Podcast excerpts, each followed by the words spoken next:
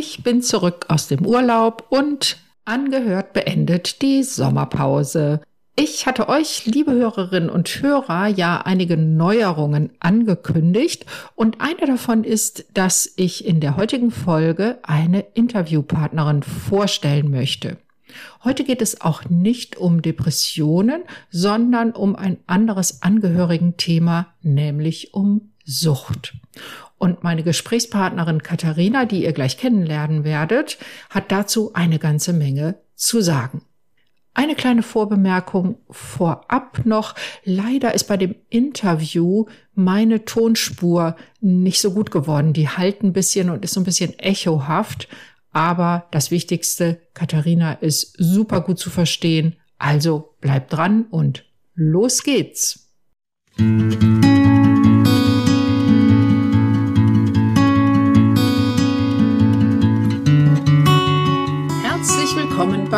Angehört, deinem Podcast, wenn du dein Leben mit einem psychisch erkrankten Menschen teilst.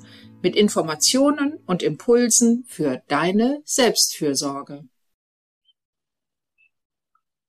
Ja, hallo und herzlich willkommen zu einer neuen Episode von Angehört, dem Podcast für Angehörige psychisch erkrankter Menschen. Und ich habe heute eine, wir gendern jetzt mal ordentlich, eine Gästin hier im Podcast. Und zwar ist das die Katharina Schulz, die aus Magdeburg, richtig, ne? Genau. Magdeburg zugeschaltet ist. Und Katharina ist Coach für Geschwister alkoholabhängiger Personen. Und um das Thema soll es heute gehen. Hallo Katharina, super, dass du da bist. Hallo Maria, ich freue mich total. Ja, ich habe gleich so eine Frage zum Einstieg. Du bist ja meine erste Interview, ähm, ja, Gästin, sage ich jetzt nochmal. Und ich hatte mir überlegt, ich möchte gerne mit so einer kleinen Frage meine ähm, Podcast-Gespräche beginnen. Und da bist du jetzt mein erstes Versuchskaninchen sozusagen. Okay. Und zwar, wo war heute für dich ein Moment der Freude? Ein Moment der Freude heute. Ähm, ja, ich habe heute irgendwie mal was äh, in einer Reihenfolge gemacht, ähm, ja, wie ich es sonst nicht mache. Ich habe heute zum Mittag ganz großen Hunger gehabt und während das Essen gekocht hat, habe ich mir gedacht, mein Hunger ist so groß, ich esse jetzt einfach den Nachtisch als erstes. Und dann habe ich mich hingesetzt, habe den Nachtisch gegessen und richtig süß reingehauen äh, und danach mein äh, normales Mittagessen genommen. Ich habe es einfach nicht mehr ausgehalten, aber das war mal eine schöne Erfahrung. Hat mir Spaß gemacht. Das ist super. Das klingt so ein bisschen anarchisch. Ich könnte mir vorstellen, dass das auch Kindern Spaß machen würde, zu sagen, komm, wir drehen das heute mal um oder so, ne? Ja, auf jeden Fall. Also das äh, ist ja sonst echt unüblich und man hält sich so zurück, reißt sich zusammen und ich habe gedacht, ach komm, jetzt äh, fang einfach an zu essen und beginn mit dem Süßen. Ah, super, danke. Ich kam ab noch so meine Mutter im Ohr, die dann immer, die dann gesagt hätte, das verdirbt den Appetit. Aber ja. Bei mir nicht. Also ich habe auch den Rest noch gut geschafft. Super. Ja, sehr schön. Du hast ein Thema mitgebracht, ähm, was ja sehr spezifisch ist. Also ich sag mal so, bei mir ist das Thema ja so ein bisschen offener, psychische Erkrankungen und Alkoholabhängigkeit ähm, ist ja eine Erkrankung und dann wirst du noch spezifischer, nämlich Geschwister alkoholabhängiger Menschen. Ähm, ja, erzähl doch mal, wie ist das Thema zu dir gekommen oder du zu dem Thema? Genau, ja, das ist zu mir gekommen, weil ich selbst Betroffene bin. Also ich habe einen Bruder, der alkoholabhängig ist. Uh, das ja ist uns einfach vor paar Jahren ähm, quasi begegnet in der Familie, dass er jetzt einfach daran erkrankt ist sozusagen. Äh, und ja, damit ist eigentlich so das Thema zu mir gekommen damit. Ähm, und äh, ich bin schon jetzt längere Zeit Coach ähm, im, im Freiberuf, äh, aber ich habe mir dann quasi nochmal genau dieses Thema jetzt ausgewählt, ähm, um damit ähm, auch nochmal anderen betroffenen Geschwistern zu helfen, weil ich habe die Erfahrung gemacht, ähm, als ich damals dann auch Selbsthilfegruppen aufgesucht habe, ich habe immer ganz oft so die Eltern getroffen oder Partner, Lebenspartner, äh, aber nie Geschwister. Und äh, man muss ja eh immer so ein bisschen gucken, ne, welche Selbsthilfegruppe passt für mich, ähm, stimmt da die Chemie, bin ich auch im richtigen Thema. Ja, also es gibt ja viel zu Alkohol, aber ich habe damals auch angefangen, wo mir das mit dieser Alkoholabhängigkeit noch nicht so bewusst war äh, in Selbsthilfegruppen zu gehen, wo einfach psychische Erkrankungen so das Thema waren. Und ähm, wie gesagt, ich musste mich immer so orientieren, äh, bin ich jetzt im Thema da richtig, äh, bin ich in einer Gruppe richtig. Ähm, aber ich habe da halt, wie gesagt, nie Geschwister getroffen, leider. Und ja, und so bin ich zu dem Thema gekommen. Und hast du eine ähm, Ahnung oder eine Idee, warum Geschwister da nie waren? Ist das, ähm, ich spekuliere jetzt einfach mal, ist das ein Thema, für das sich dann hauptsächlich in den Familien die Eltern zuständig fühlen oder was ist da? Ja, ich glaube, bei den Eltern ist es so, die sind ja immer super sofort dabei und mit, mit Fokus dabei und dass die Aufmerksamkeit darauf äh, geht, einfach weil es die Eltern sind. Ne? Das ist ja auch ganz verständlich. Ich denke mal, bei den Geschwistern kann das unterschiedliche Gründe haben. Ähm, einem einerseits die Beziehung, ja, also nicht jedes Geschwister hat ja eine sehr innige Beziehung zu seiner Schwester, zu seinem Bruder, ähm, dass manchen das auch vielleicht, na, ich will nicht sagen egal ist, aber dass die da manchmal nicht so vorpreschen und sagen, ich suche mir da auch selber Hilfe oder ich suche jetzt den Austausch unbedingt mit anderen, äh, ich mache das erstmal mit mir aus oder reduziere den Kontakt auf natürliche Weise jetzt sowieso erstmal.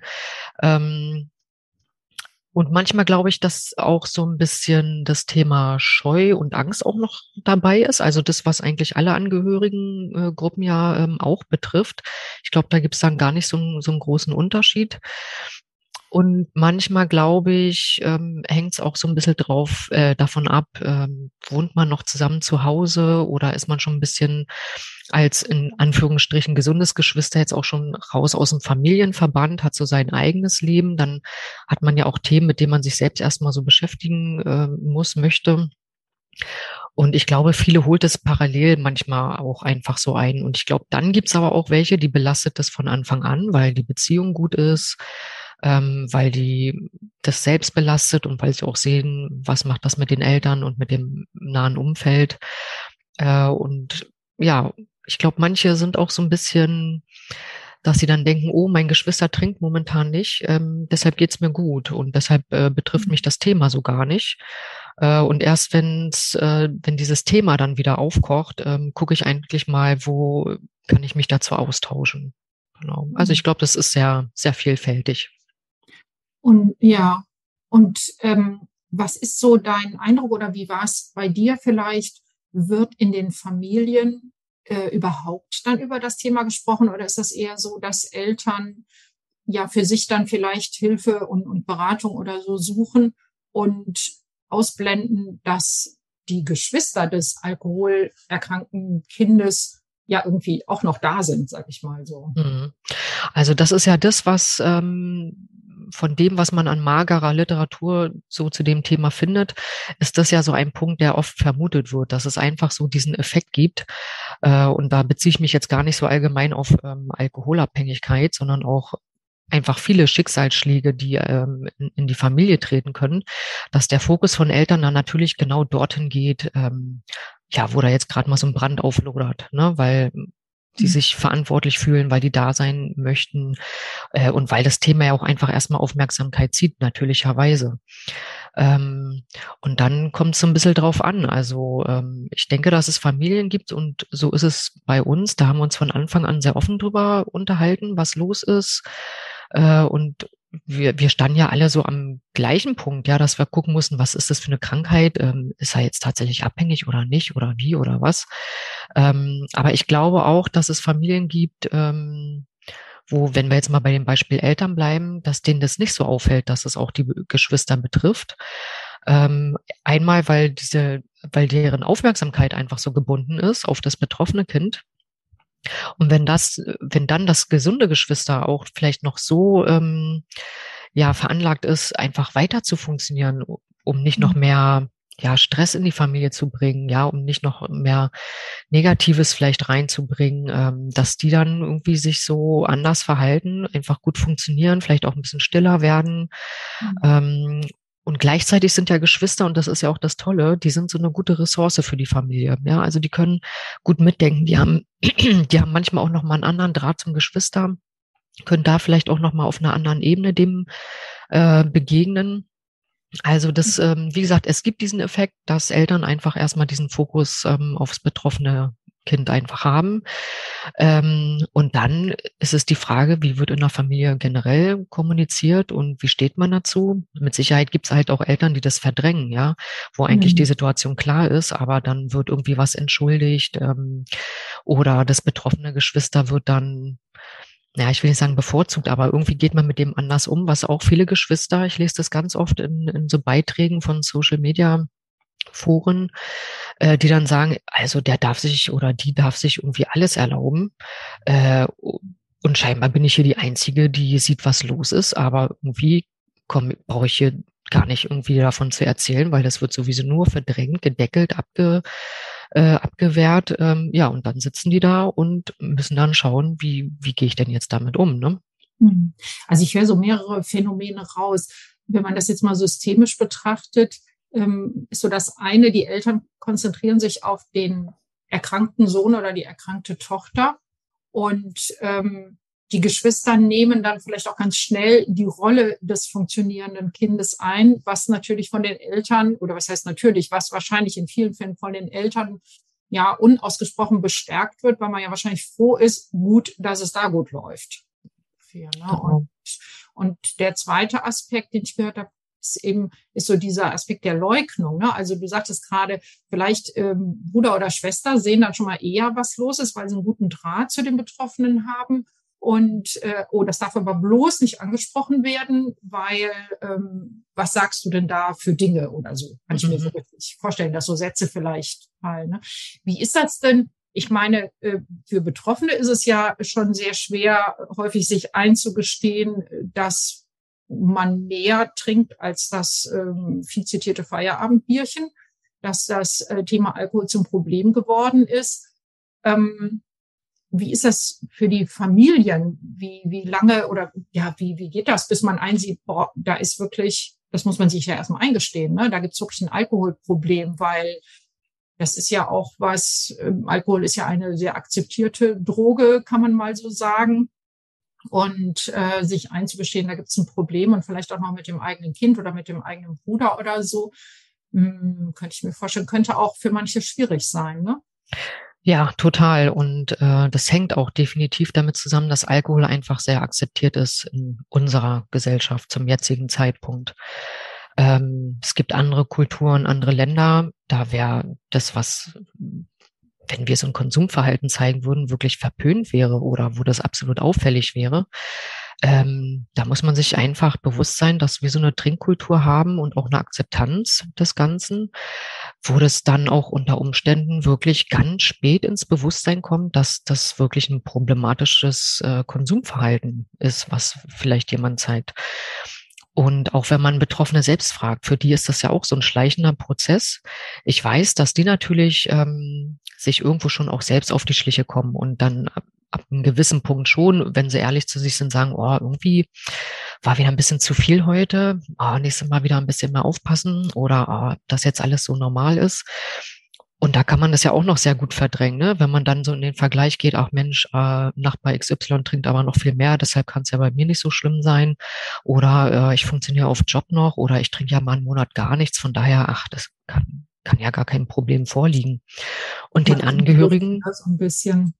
Ja, und den Angehörigen geht's halt auch so, ne? Also wann soll man das auch merken? Ich kriege auch ganz oft mit, dass das vielleicht gemerkt wird, dass man sich da so Fragen stellt und Gedanken macht.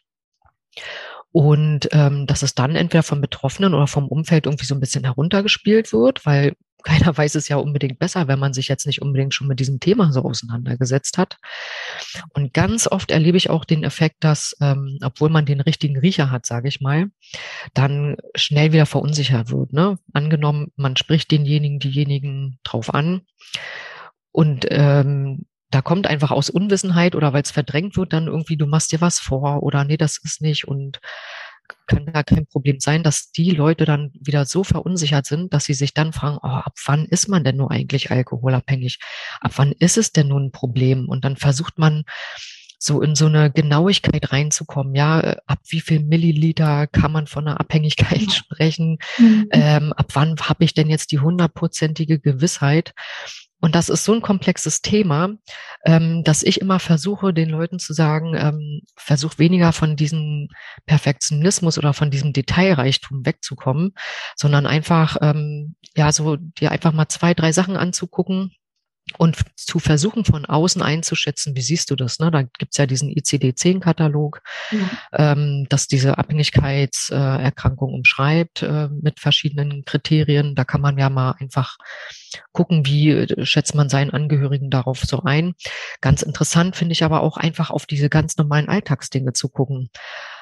Verändert äh, sich derjenige persönlich vom Wesen her? Äh, ja. Hat er Probleme auf Arbeit? Ja ähm, ist vielleicht auch schon mal was gewesen mit dem Führerschein, mal mit Alkohol am Steuer mhm. erwischt worden oder vielleicht sogar Führerscheinentzug.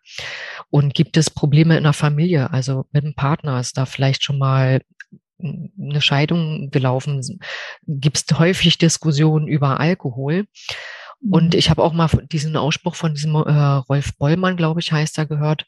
Das ist ja auch recht bekannt. Also wenn Alkohol Probleme schafft, dann ist Alkohol das Problem.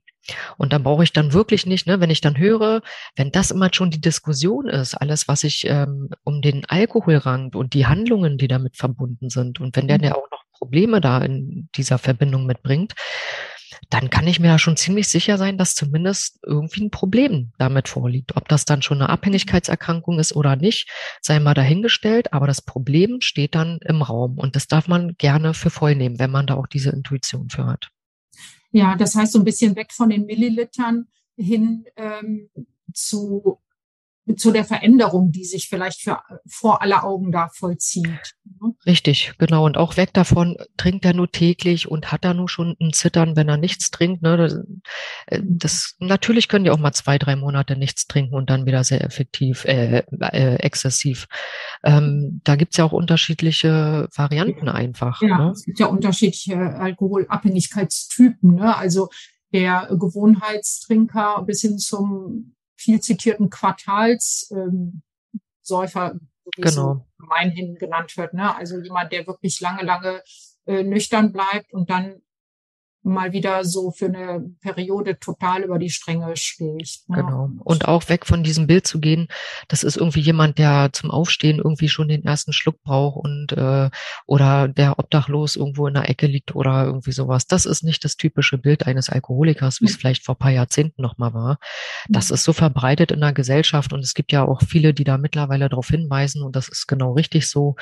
In der Breite der Gesellschaft ist das vielleicht noch nicht angekommen, aber das sind halt so die Tipps, die ich einfach einfach gebe, ne? weg von diesem Detailreichtum ähm, und auch mal zu überprüfen, was für ein Bild habe ich eigentlich, wenn ich höre, jemand ist alkoholabhängig. Also und sich da auf dieser Ebene einfach da so anzutasten mit diesem Thema und da auch seiner Intuition zu vertrauen.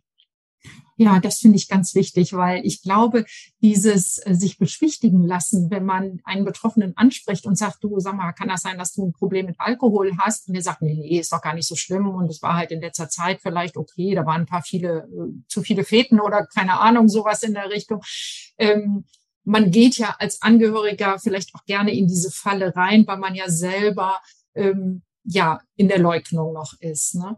Und da sagst du, du hast verschiedene Tipps. Was, ähm, was würdest du denn sagen, sollen denn Angehörige, ähm, vielleicht speziell wirklich auch Geschwister, äh, was können sie tun? Was sollen sie tun, dich unterlassen? Mhm. Also ähm, aus meiner rückblickenden Erfahrung würde ich als allererstes sagen, was total gut ist, ist sich einfach zu informieren. Ähm, über das Krankheitsbild, ja, also da auch Informationen für sich zu sammeln, dass man da einfach ein bisschen rein ins Themenfeld äh, kommt. Wenn man das, wenn man nicht in diesem Bereich arbeitet oder wenn es einem privat nicht irgendwie ähm, betrifft, dieses Thema, dann beschäftigt man sich ja auch gar nicht so unbedingt mhm. intensiv damit. Und das würde ich immer sagen, als allererstes das zu machen, äh, sich auch gerne mit dieser Krankheit beschäftigen, ohne das, was ich eben gesagt habe, ne, in diesen Detail-Perfektionismus da zu mhm. verfallen, um eine hundertprozentige Gewissheit zu bekommen oder so, sondern sich einfach zu informieren. Und ich würde auch immer mich Leuten anschließen selbst wenn ich noch unsicher bin, mich einfach dort mit Leuten zu umgeben, die sich damit auskennen, online, offline, wie auch immer, Mhm. Und einfach mich in diese Situation so reinbegeben und dann mal zu gucken, was davon trifft zu, wo entdecke ich Parallelen, wo nicht. Ja, also das ist immer so das allererste. Und dann natürlich ähm, hängt es von der Situation ab. Also ist derjenige schon also weiß der selber schon, dass er abhängig ist? Hat er da auch vielleicht schon mal ein paar Behandlungen hinter sich? Ähm, oder ist der wirklich noch so auf dem Stand, nee, ist alles gar nicht wahr, dann hat man ja sowieso nicht so die große Wahl. Ja, dann kann man einfach nur abwarten, sich selbst informieren ähm, und zu gucken, wann kann ich mal einen guten Moment abpassen, wie entwickelt sich die Situation generell und sich da einfach schon darauf vorzubereiten, wenn es mal passend ist oder wenn auch der andere ähm, suchteinsichtig ist, sage ich mal, da reinzuspringen und einfach so gut vorbereitet zu sein, dass man ein paar Sätze parat hat, vielleicht ein paar Informationsquellen hat Anlaufstellen eben auch für den Betroffenen, nicht nur für sich selbst. Und äh, immer zu gucken, dass man so eine gute Beziehungs- und Kommunikationsgrundlage hat, dass man einfach so mhm. die Beziehung und die Bindung aufrechterhalten kann. Und oftmals ist es ja so, dass man, wenn dieses Thema ja einfach im Raum ist und auch für alle präsent und bewusst ist, man kann sich dann auch klar machen, dass einen das wirklich lange begleiten wird. Also man kann ja alleine davon ausgehen, der Betroffene, ne, ähm, was der auch oder was die Betroffenen durchmachen an Behandlungen, an das, was sie, wie sie sich mit sich selbst und ihrem Leben auseinandersetzen müssen. Das Gleiche kommt nur in einer anderen Färbung auch auf die Angehörigen zu. Und deshalb mhm. würde ich immer gucken, schafft euch einen Kreis mit Vertrauten, wo ihr euch äh, gut aufgehoben fühlt. Das muss nicht die Familie, das muss nicht die Verwandtschaft sein ähm, einfach zu gucken, wen gibt's da draußen, dem ich mich anvertrauen kann. Und wenn es auch jemand außer Familie, aus dem Freundeskreis ist, sage ich immer, ja, auf jeden Fall, macht es und guckt, dass es gleichzeitig nicht zu viele sind. Weil man muss sich das vorstellen, man weiß nicht, welche Schlaufen und Höhen und Tiefen es da irgendwann noch geben wird. Wenn dann alle fragen, musst du jedem auch dann irgendwie wieder so Antworten geben. Und ich habe die Erfahrung mhm. gemacht, dass das wirklich nicht viele so ja so toll finden, wenn sie sich von Anfang an überall öffnen und zu jeder Phase, in der man dann irgendwann dann auch noch mal ist, von allen wieder gefragt wird. Das kann nämlich auch sehr belastend werden.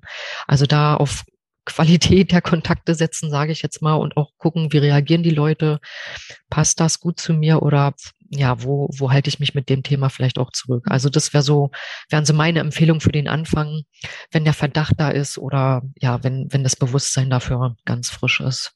Ja, das finde ich einen ganz wichtigen Hinweis, ähm, weil es ist so ein bisschen andersrum, als ich so zum Thema Depressionen manchmal empfehle, dass ich sage, Mensch, redet darüber, ähm, sprecht darüber, macht das ruhig öffentlich. Natürlich auch da gucken, wo und wo vielleicht nicht. Ne? Aber ähm, jetzt nochmal so explizit halte den Kreis klein und den Hinweis, das kann ich total gut nachvollziehen, dass man nicht wenn ich 100 Leute informiere, muss ich 100 Leute informiert halten, so ungefähr. Ne? Genau. Jetzt sagtest du gerade, mich Leuten anschließen. Wo finde ich denn solche Leute? Oder was kann ich ja tun? Ich bin jetzt irgendwie, habe jemanden in meiner Familie, der ist alkoholkrank. Und ähm, wie, wie finde ich, wem ich mich anschließen kann? Mhm. Also ähm, ganz typisch, glaube ich, werden immer genannt äh, Selbsthilfegruppen. Äh, ich finde, das schadet auch nie einfach zu schauen, ähm, wo, und, und gerade zum Thema Alkohol gibt's ja wirklich mittlerweile flächendeckend viele, viele Angebote ähm, für Angehörige. Manchmal macht es auch Sinn. Wie, wie, wie, kann ich solche Gruppen finden? Dann würde ich das in den Show Notes. Da würde ich einfach ähm, ja, also bei den großen zum Beispiel äh, Organisationen auch mit, immer mit rein gucken, die Guttempler, Blaues Kreuz, Caritas, Diakonie, AWO, also also diese Sozialverbände auch. Alle Sozialverbände mhm. und wenn man da so googelt auch oder einfach mal äh, für die jeweilige Stadt, äh, in der man wohnt, da äh, jede Stadt hat da auch Ansprechpartner für. Dann natürlich auch die ganzen Sucht- und Beratungsstellen. Ne? Also die mhm. gibt's auch bei diesen großen Sozialverbänden und auch bei vielen kleineren Vereinen, sage ich jetzt mal da ist eigentlich immer was ähm, in der Gegend zu finden. Natürlich im ländlichen Raum ist es manchmal ein bisschen schwierig, aber mhm. ähm, es gibt mittlerweile wirklich flächendeckend überall Ansprechpersonen. Mhm. Ähm, für uns war eine Zeit lang auch ein guter Ansprechpartner der sozialpsychiatrische, äh, sozialpsychiatrische Dienst. Ja, wollte ich gerade sagen. Sollte man vielleicht nochmal dazu sagen, die sind, äh, gehören zum Gesundheitsamt und ähm, jede Region in Deutschland hat ja ein zuständiges Gesundheitsamt mit einem zuständigen sozialpsychiatrischen Dienst. Und da kann sich jeder hinwenden, egal ob er selber ähm, psychische Probleme hat oder sagt, in meinem Umfeld gibt es jemanden. Hm? Genau, also da auch gerne die Angehörigen und genauso auch bei den äh, Suchtberatungsstellen, da sind Angehörige genauso willkommen. Ähm, ich glaube, oftmals hat man noch so das Bild, dass das eher sowas für die Betroffenen ist, aber da kann man auch zusammen hingehen oder einfach nur so als Angehöriger. Ähm, da wird man immer ein offenes Ohr finden. Und dann kommt es einfach darauf an, stimmt die Chemie so, ne? Und geht man da dann mhm. gerne auch öfter hin. Das ist dann einfach äh, wie überall die zwischenmenschliche Ebene, aber Anlaufstellen gibt's wirklich viele und man kann auch so im Internet, auf Instagram und so weiter gucken äh, zum Thema Sucht, Alkohol, äh, Angehörigenberatung. Da gibt's äh, mittlerweile viele, die sich da auch offensiv mit auseinandersetzen äh, und auch gerne separat nur für Angehörige da sind. Hm. Stichwort ähm, so, ähm, soziale Medien beziehungsweise Instagram. Vielleicht ein Hinweis an die an dich, liebe Hörerin. Ähm, Katharina ist auch auf Instagram übrigens sehr aktiv und hat ein sehr lesenswertes Profil. Verlinke ich alles in den Show Notes. Und ähm, genau, also es gibt ganz viele äh, Anlaufstellen, wo man zunächst mal hingehen kann. Man sollte sich informieren und ich nehme an, die kriegt man auch, äh, Informationen kriegt man auch über die Anlaufstellen. Ne? Die können einem auch so ein bisschen sagen, äh, gerade die Suchtberatungsstellen, ja, alle, die du genannt hast, ne? wie, wie sieht es eigentlich aus und woran kann ich das erkennen und wie kann es jetzt weitergehen für uns alle. Ne? Genau. Ich möchte vielleicht noch eine Ergänzung geben, ähm, und zwar für Familien, wo das Thema vielleicht schon lange präsent ist. Und manchmal ist es ja auch einfach so, ähm, dass einige Betroffene das nicht schaffen, irgendwie auf einen halbwegs guten oder guten Weg mhm. zurückzukommen. Und ähm, mein Tipp ist auch, jetzt nicht für den Anfang, aber jetzt wirklich für, für Familien, wo man weiß, ähm, das Kind richtet sich oder das Geschwister richtet sich da gerade immer mehr zugrunde. Ich empfehle auch dort, ähm, sich Leuten anzuschließen, nur in eine andere Richtung. Es gibt Selbsthilfegruppen für verwaiste Eltern und Geschwister. Mhm. Ähm, das ist auch ähm, vielleicht was für die Shownotes, also die mhm. Seite www.veid.de. Ja, da wird auch aufgelistet nach Regionen, mhm. ähm, wo solche Selbsthilfegruppen sind, die einfach ein Angehöriges also einen Angehörigen verloren haben. Und ich empfehle, das ist auch eine Empfehlung, die ich da auch äh, mal aufgeschnappt habe, es muss nicht so weit kommen, dass der die Betroffene schon gestorben ist. Ähm, es geht um auch teilweise den, also ja, den teilweisen Abschied. Und das ist ja manchmal, wenn mhm. Leute dem Alkohol verfallen, dann ist das ein teilweiser Abschied von dieser Person, weil sie sich mhm. verändert, weil vieles in der Familie zusammen nicht mehr möglich ist. Ähm, ja, also betroffene Familien, die das hören, die, die werden jetzt was damit anfangen können. Mhm. Und da einfach die Empfehlung, schließt euch auch jetzt schon solchen speziellen Gruppen an. Ähm, falls es mal dazu kommen sollte, was man niemanden wünscht, äh, und trotzdem finde ich es gut, auch darauf hinzuweisen, dann hat man einen Kreis von gleich betroffenen Menschen, wo man im Falle des Falles nichts sagen muss, wo man einfach hingehen kann. Und ähm, ich weiß, dass diese Leute das auch, also auch Leute gerne mit aufnehmen, wo die sagen, okay, es ist jetzt kein Todesfall eingetreten, aber mhm. ich würde so ganz gerne einfach mit diesem schrittweisen Abschied, äh, was wir jetzt schon so hinter uns haben, einfach mich mit jemandem austauschen. Und das ist immer meine wärmste Empfehlung. Macht es jetzt schon, weil es ist auch eine enorme Hilfe. Diese ja. kontinuierliche Begleitung, der kontinuierliche Austausch lohnt sich trotzdem. Und so früh wie möglich höre ich raus. Ne? Ja. Also es muss noch nicht das Kind in den Brunnen gefallen sein, sozusagen. Ähm, das ist, also es gibt keinen wirklich zu früh Zeitpunkt, wenn ich merke, da äh, deutet sich oder bahnt sich eine problematische oder kritische Situation, dann muss ich nicht erst warten, bis äh, Holland in Flammen Richtig, steht. Richtig, genau. Und man sieht ja den Angehörigen auch, wie er abbaut, wie sich die Situation insgesamt entwickelt. Und manchmal gibt's ja auch Hinweise so von Hausärzten oder in Kliniken, wo die Betroffenen sich aufhalten, ne, dass dann so Sätze fallen, ja, wenn er oder sie jetzt nicht aufhört, dann noch ein halbes Jahr oder ein Jahr oder da muss jetzt, hm, ne, also manchmal gibt es ja auch so Anzeichen, wo man sagt, ähm, da wird es ein bisschen ernster und die müssen halt echt gucken körperlich, ähm, wie lange es sie noch trägt. Und das ist so für mich die höchste Eisenbahn, wo ich sagen würde, ne, wenn, wenn ihr da halbwegs nur nicht unbedingt offen, aber bereit seid, sowas auszuprobieren, dann macht das einfach. Hm.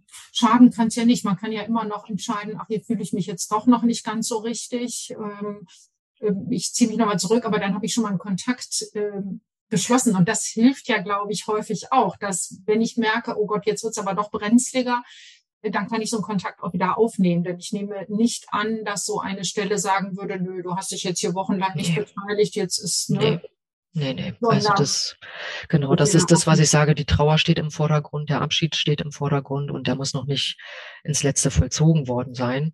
Und mir fällt auch noch ein, ähm, was jetzt auch für Familien gut ist, wo das Thema vielleicht noch frisch ist, ähm, sich auch an den Hausarzt zu wenden. Ne? Also Hausarzt, der kennt die Leute lange, auch teilweise alle Familienmitglieder sehr lange.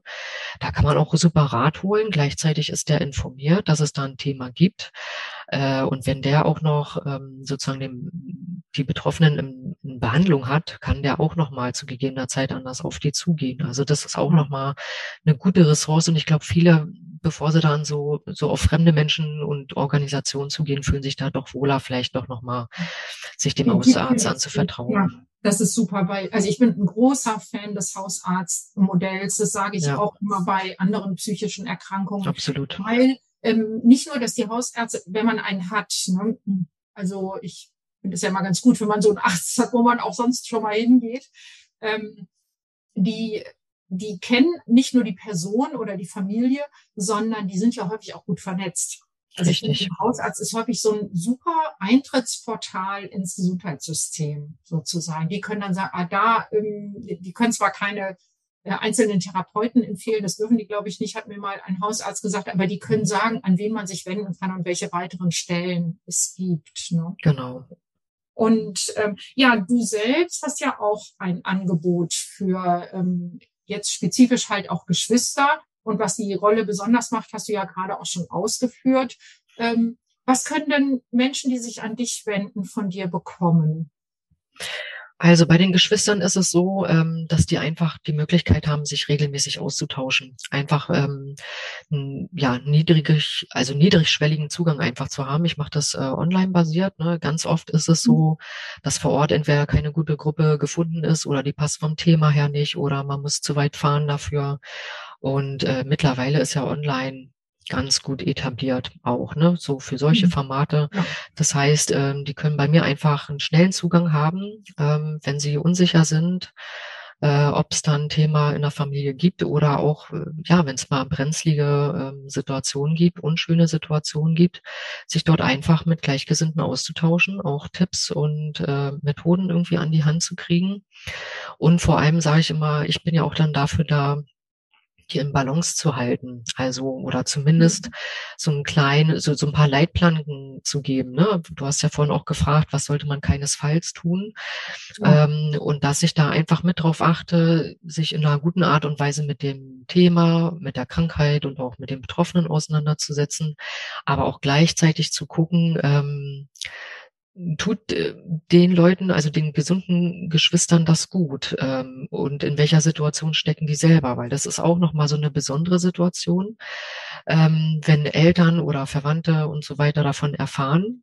Das sind in der Regel also ältere Erwachsene, die haben das ganze Leben so ein bisschen gestaltet, ja, äh, sind vielleicht auch teilweise schon in Rente oder ja, haben zumindest irgendwie die wichtigsten Lebenspfeiler so in Bahn gebracht äh, und bei Geschwistern ist es einfach so, da muss man schauen, in welcher Lebensphase stecken die eigentlich. Und wenn die in ihren Zwanziger sind, ähm, sind die gerade selber damit beschäftigt, das Leben zu entdecken, ja. Power rauszulassen, zu genießen, auch teilweise natürlich zu gucken, wo orientiere ich mich auch beruflich hin. Mhm. Und in den 30ern sind die oft dabei, selbst Familie zu gründen schon auch Lebensentscheidungen zu treffen, ja, die so ein bisschen, also auch wichtig sind, eine gewisse Tragweite haben. Und wenn die in ihren 40ern sind, äh, ist es auch nochmal eine andere Sache, ja, wo dann mhm. aber auch nochmal Lebensthemen so kommen, bevor man, bevor man wieder alles so in, in, in so festere Bahnen ruckelt, sage ich mal. Mhm. Und das haben Eltern und ältere Verwandte, Freunde, wie auch immer, meist schon hinter sich. Ähm, und Geschwister müssen da wirklich gucken, was bereitet das eigentlich, also was bereitet diese Suchterkrankung eigentlich für Probleme in meinem eigenen Leben? Also ich weiß, dass die das ganz oft so getrennt voneinander betrachten und dann wollen sie fürs Geschwister da sein und, und für die Eltern auch.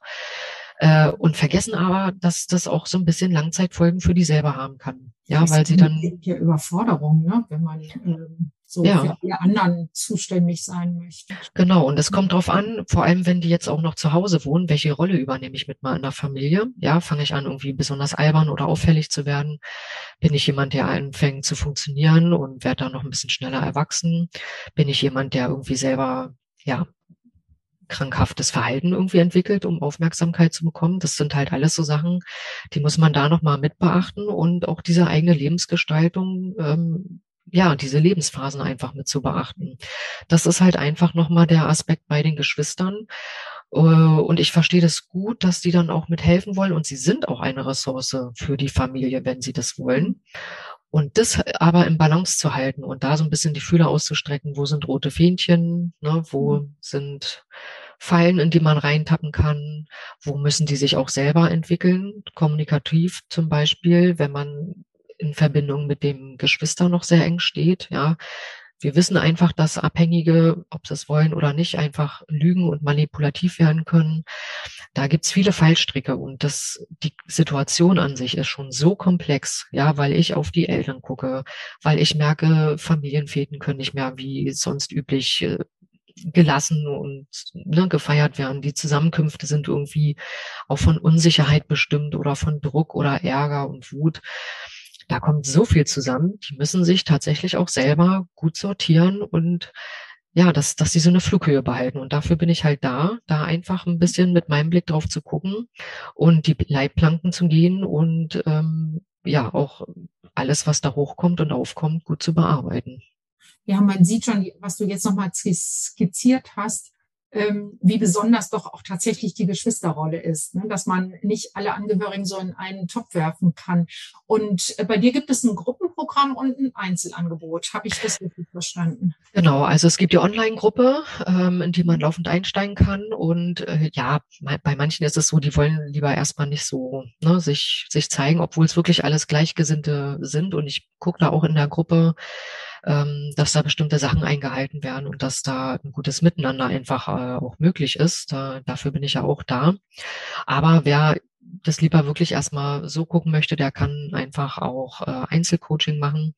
Und demnächst werde ich noch was reinnehmen für ähm, eigentlich für alle Angehörigengruppen, dass es ein spezielles Training geben wird, wo man sich dann nochmal speziell mit dieser Situation auseinandersetzen kann. Ist das dieses Craft, was du gerade ähm, auf Instagram so ein bisschen in einzelnen Posts erklärst? Richtig, genau. Magst ich habe das neu, äh, genauer drauf eingehen, weil das finde ich ganz interessant. Ich habe das ganz interessiert verfolgt, weil ich kenne natürlich auch so diesen diesen Rat quasi. Ähm, ja, äh, trendig und, und wenn derjenige dann quasi äh, ja sich hat helfen lassen, dann darf er auch wieder zurückkommen. Und ich habe ja auch mal in der Suchtklinik, äh, während meiner kunsttherapeutischen Ausbildung, habe ich ein Praktikum in der Suchtklinik gemacht. Und da hat mir auch mal jemand gesagt, also dass meine Frau mich rausgeschmissen hat, das hat mich im Grunde gerettet. Ähm, ist irgendwie nachvollziehbar, ne, dass man denkt, ja, vielleicht muss jemand mal erst ganz hart auf dem Boden der Tatsachen ankommen, bis er was tut. Aber was ich verstanden habe, ist dieses Craft-Modell sagt nicht nur so geht's, ne? sondern genau, erzähl mal ein bisschen. Genau, dieses Craft-Modell, also geschrieben wird's C-R-A-F-T, ähm, schreiben wir ja dann auch noch mit rein, da heißt einfach Community Reinforcement and Family Training. Mhm. Ähm, wer sich da näher für interessiert, ich habe da Postings, wie du schon gesagt hast, auf Instagram, da kann man das mal ein bisschen genauer ähm, durchlesen. Und das ist genau der Ausgangspunkt, ne? dass man oft sagt, ähm, wenn Hilfesuchende kommen, in der Regel die Angehörigen, dass man denen dann sagt, ja, auf die Frage, wie kann ich dem jetzt helfen, äh, dass die ganz oft gesagt bekommen, ein Alkoholiker kann es nicht helfen, der kann sich nur mhm. selber helfen, der muss es selber wollen, die müssen erst ganz unten ankommen. Äh, ja, das ist auch richtig, weil natürlich kann nur der Betroffene letztendlich ähm, was äh, ändern, dass er nicht mehr trinkt oder weniger oder wie auch immer. Aber was sollen Angehörige damit anfangen? Ne? Ich weiß, dass das für, für viele auch dann der Weg ist. Kontakt zum Beispiel abzubrechen, auszuziehen, jemanden rauszuschmeißen, wie auch immer. Ähm, aber ja, oftmals ist das eher erst dann der Fall, wenn die schon ganz viele Schlaufen durchlaufen haben. Ja, also mhm. vieles versucht haben, was nicht funktioniert, selber mit den Nerven am Ende sind und so weiter. Dann kommt es äh, oftmals zu diesen Extremhandlungen. Und wenn man dann zu einem Zeitpunkt, wo man sich anfängt, mit dieser Sache zu beschäftigen, sofort diesen ähm, Ratschlag bekommt, ja, dann müssen sie sich halt trennen oder dann müssen sie den rausschmeißen, das verstehen die logisch, aber mhm. emotional kriegt man das gar nicht übers Herz, weil man ja. äh, mhm. helfen möchte, weil man emotional verbunden ist und seien wir mal ganz ehrlich, das gibt ja auch einfach Lebensumstände, dass man, weiß ich nicht, zusammen Kredit abbezahlt, zusammen Kinder mhm. zu Hause hat, also was auch immer, ne, das ganz normale Leben, dass man das so überhaupt gar nicht erstmal umsetzen kann. Und Craft, finde ich, ist unter bestimmten Bedingungen einfach ähm, gut in diese Grauzone reinzugehen, ja, und dort einfach ähm, zu lernen, ähm, wie kann ich Grenzen setzen, wie kann ich aber auch in Verbindung bleiben wie schaffe ich es aber, dass ähm, das Trinken, dass der Konsum nicht mehr den ganzen Alltag bestimmt und äh, dass ich nicht mehr alle Entscheidungen und Verhaltensweisen äh, vom Konsum abhängig mache. Und das ist schon eine Aufgabe, die ist schwer genug für Angehörige. Ähm, und Craft kann aber eine Möglichkeit sein. Und das ist einfach ein, ein Training, das speziell für Angehörige entwickelt wurde. Und es sind so acht Module ganz allgemein von der Vorbereitung, dass man auch auf die Krankheit guckt, ähm, wie und wo wird konsumiert, welche Gründe, Auslöser spielen da eine Rolle. Dann aber auch äh, aus, ja, aus Schutzgründen einfach zu gucken, ist der Angehörige von Gewalt zu Hause betroffen. Ja, also auch, dass man das einbezieht in die Betrachtungen und wie verhalte ich mich dann eigentlich. Und dann ist so das Kernstück einfach zu gucken, ähm, äh, wie kommuniziere ich gut mit meinen Betroffenen dass er mhm. sich nicht angegriffen fühlt, dass ich aber auch zu meinen Bedürfnissen stehen und die auch ähm, ja durchsetzen kann, sage ich mal. Ähm, auch da zu gucken, wie kann man es sich gut zu Hause machen, wenn das ähm, gut funktioniert, dass er darauf anspricht, ähm, aber wo setze ich dann auch Konsequenzen ähm, und ähm, ja Entzüge von gewissen Sachen ein, wenn es halt eben nicht funktioniert. Und äh, es klingt oftmals so leicht, aber wir wissen alle, im Alltag ist es ganz schwer, das, äh, diese Balance hinzukriegen. Äh, und Craft ist einfach dazu da, ähm, ja, den Betroffenen dazu zu bringen, äh, den Konsum erstmal zu reduzieren, dann auch in eine Behandlung zu gehen, also ihnen da zu helfen oder dafür zu motivieren. Und das dritte Ziel von Craft ist, wie gesagt, diese, diese eigene Lebensqualität äh, nicht zu vergessen oder eben wiederherzustellen. Und zwar, und das ist ganz wichtig, unabhängig davon, ob der Betroffene tatsächlich den Konsum reduziert oder in eine Behandlung geht. Also es ist nicht daran gekoppelt. Ja. Aber es ist für viele Angehörige wenn Sie wissen, ich habe vielleicht eine Chance, den Angehörigen dazu bewegen zu können, in Behandlung zu gehen oder erstmal den Konsum zu reduzieren. Das mhm. ist eine total große Motivation. Und gleichzeitig zu gucken, sich regelmäßig äh, sich selbst zu reflektieren. Was brauche ich? Wie geht's mir? Mhm. Wie gehe ich in die nächste herausfordernde Situation rein, ohne dass es wieder so eskaliert wie, wie üblich? Mhm. Das ist halt ähm, dieser zentrale Punkt von Craft. Und das ist halt, finde ich, das deckt diese graue Zone ganz gut ab zwischen nur helfen und sich verausgaben oder jemand die Nase vor der Tür, äh, die Tür vor der Nase zu schlagen zu bleiben, genau. Na, das, was du vorhin sagtest, nicht so auf die Milliliter gucken, sondern auf das Ganze drumherum. Und das spiegelt sich ja da drin. Ne? Also es ja. gibt nicht nur Hop oder Top, also raus oder, äh, oder ich verausgabe mich selber total, sondern, du hast es ja gerade auch gesagt, diesen Graubereich zu füllen. Ne? Also zu schauen, äh, wie kann das Leben weitergehen und zwar für alle Beteiligten.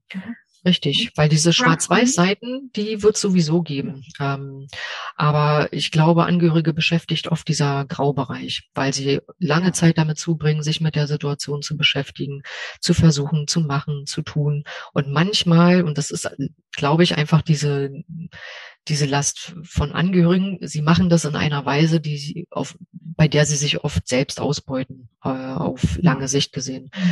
Ja, das ist immer das Angehörige treten in Erscheinung, wenn die Situation frisch ist, dann verausgaben sie sich und gucken und machen und tun, also die meisten zumindest. Mhm. Und dann treten sie wieder besonders in Erscheinung, wenn sie selber so ausgelaugt sind, dass es dann nur noch heißt, zum Hausarzt, äh, zum Psychologen, in die Reha äh, und um dann zu gucken. Und dann, wenn man dann mal da drauf blickt, was habe ich in dem Graubereich eigentlich in der Zeit geschafft, finde ich, ist es immer der bessere Weg, sehr selbstreflexiv äh, reflexiv und sehr bedacht und ähm, mhm. ja einfach mit Hilfe an der Seite durch diesen Graubereich zu gehen, weil Höhen und also Tiefen wird es die ganze Zeit geben. Ja.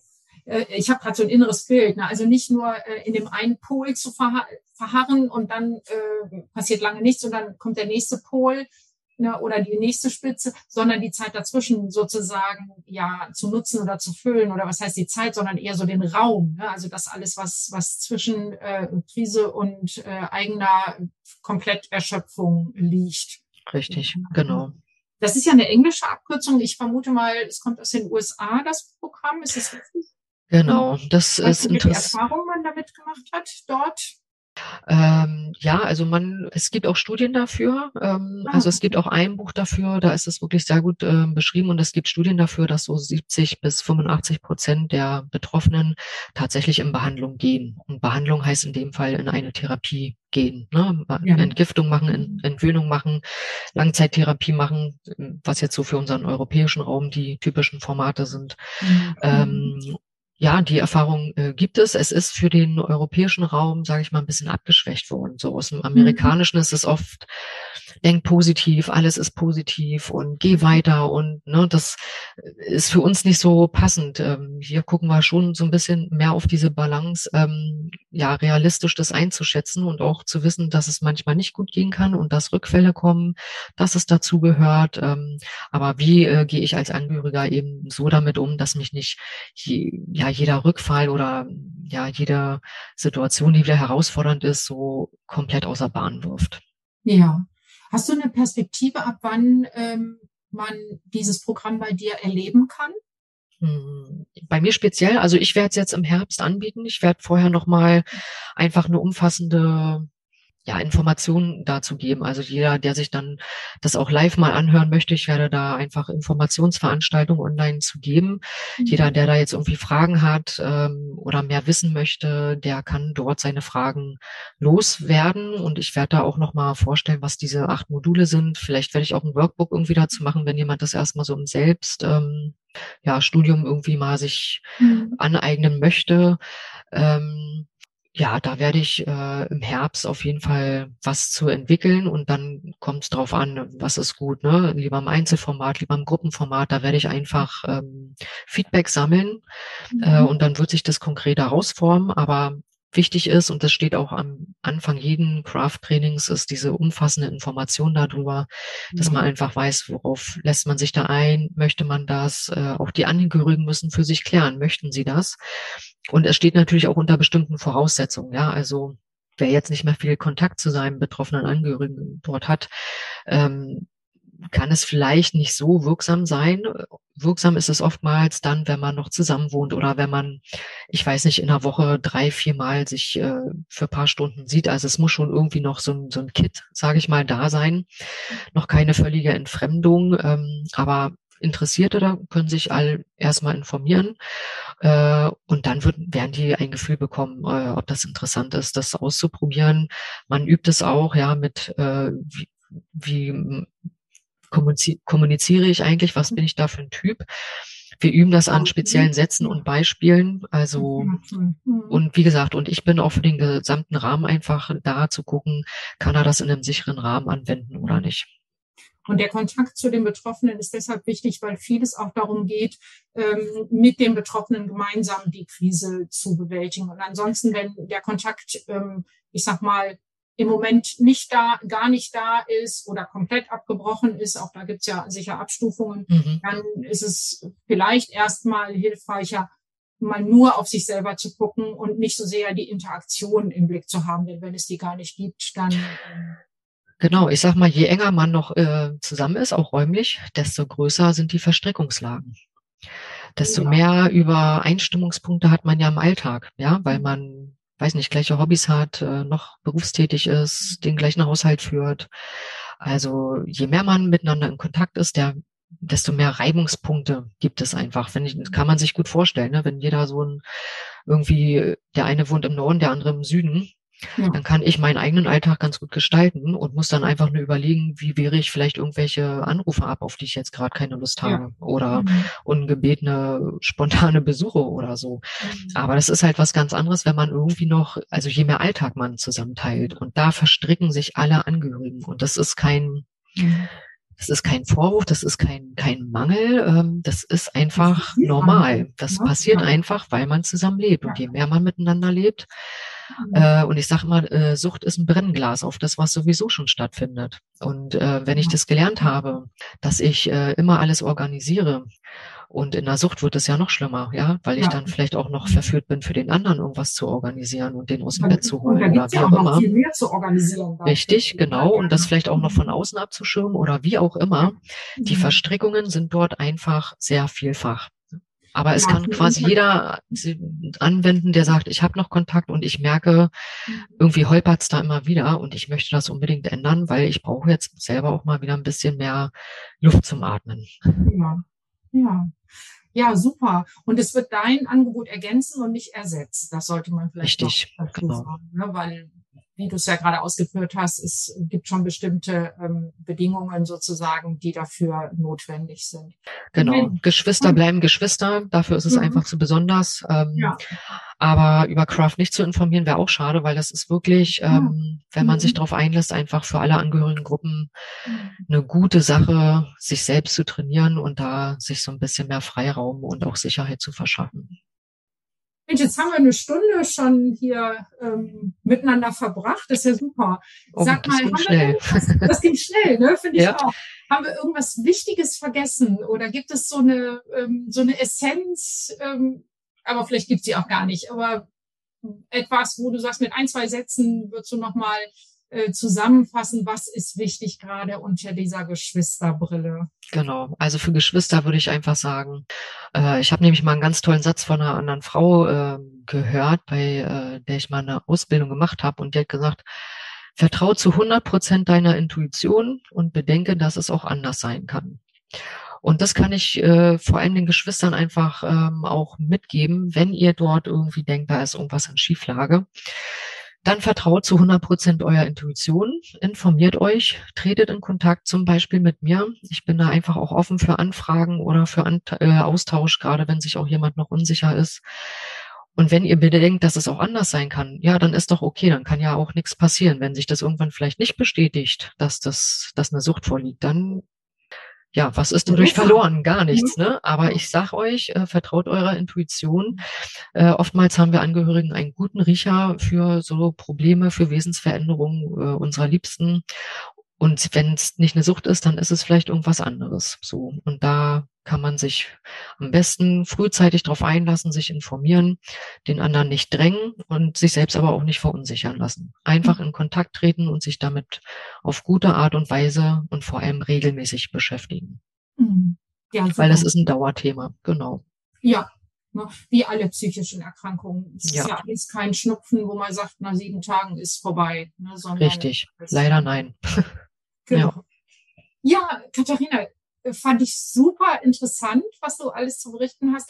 Also nochmal, wir verlinken alle deine Kontaktdaten, Internetseite, Instagram-Profil und auch ähm, die, die ganzen Anlaufstellen, die es so gibt, in den Show Notes für alle, die da weitermachen wollen. Und ihr habt es gehört, Katharina ist ansprechbar für euch und sie ist da wirklich ähm, Fachfrau und weiß, wovon sie spricht. Ja, vielen Dank. Hat mir großen Spaß gemacht. Ja, mir auch. Ich danke dir. Danke. Ja, ich weiß nicht, wie es dir geht, aber ich fand das Gespräch mit Katharina richtig spannend, richtig interessant. Ich finde, sie hatte wirklich richtig viel zu dem Thema zu sagen und es hat mir nochmal gezeigt, wie spezifisch doch unterschiedliche Angehörigengruppen und in diesem Fall Geschwister, wie spezifisch deren Bedürfnisse doch sind. Ja, bleibt mir zu sagen, wenn du Unterstützung brauchst in deinem Leben als Angehörige oder Angehöriger eines psychisch erkrankten Menschen, dann ähm, ja, dann kannst du dich gerne an mich wenden. Ich habe verschiedene Angebote in der, also es reich, geht von der Einzelbetreuung entweder in meiner Praxis in Bergisch Gladbach oder auch online über Zoom. Das mache ich schon sehr lange. Seit äh, Corona habe ich da sehr viele gute Erfahrungen gesammelt. Oder aber auch in meinem Online-Programm wieder in Balance kommen. Und alle Informationen zu diesen diversen Angeboten und Programmen findest du auch nochmal in den Show Notes. Und dort habe ich dir ja auch alle Angaben zu Katharina verlinkt. Und jetzt wünsche ich dir eine gute Zeit und ich hoffe, wir hören uns bald wieder.